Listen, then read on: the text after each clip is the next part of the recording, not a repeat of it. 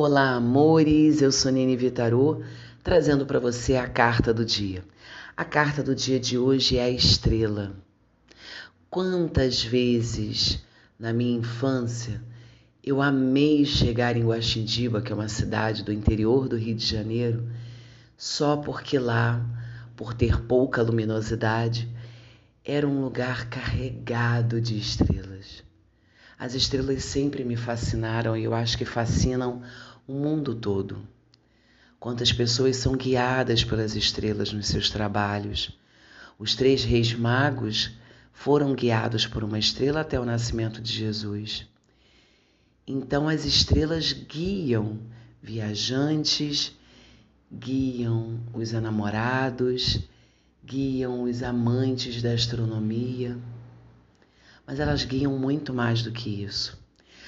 A estrela, a carta da estrela e as estrelas nos trazem a certeza de termos sempre o olhar apurado, carinhoso e perfeito da espiritualidade, guiando os nossos passos, alimentando os nossos sonhos, direcionando a nossa vida para que possamos viver ali o nosso propósito divino. Quantas vezes no turbilhão de coisas que temos para fazer, nos esquecemos disso. Nos esquecemos de que existem mãos carinhosas nos guiando, nos amparando nos momentos de dor, sendo um direcionamento para a saída do caos que muitas vezes a nossa vida se torna. No momento de dor, se olharmos apenas para a nossa dor, não conseguimos enxergar mais nada.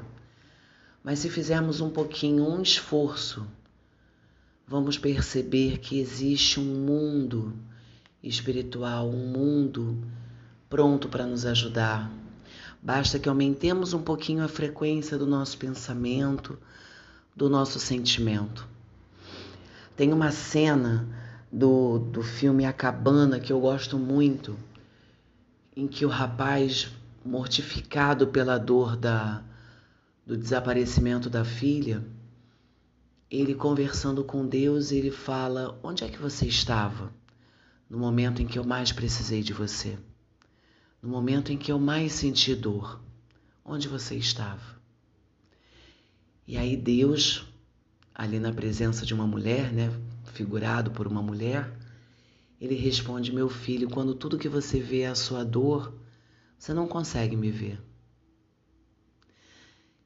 trazendo essa fala para a carta das estrelas, quando tudo que vemos são os afazeres materiais, talvez a gente não consiga perceber a presença inefável de Deus na nossa vida.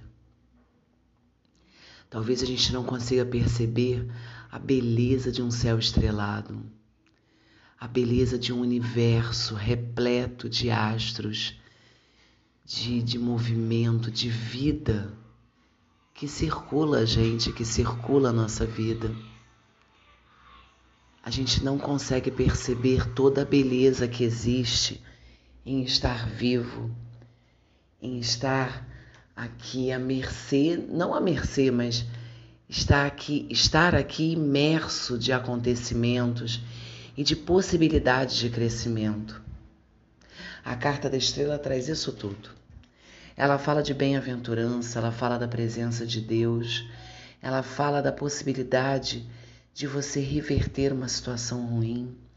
Ela fala da possibilidade de você reconhecer o potencial divino que existe dentro de você para dar a guinada que você precisa na sua vida. Já reconheceu o seu potencial divino hoje? Já se olhou no espelho e percebeu um mundo de coisas boas que você tem diante de você e dentro de você? Já percebeu o seu potencial para a felicidade? Não? Então faz esse exercício.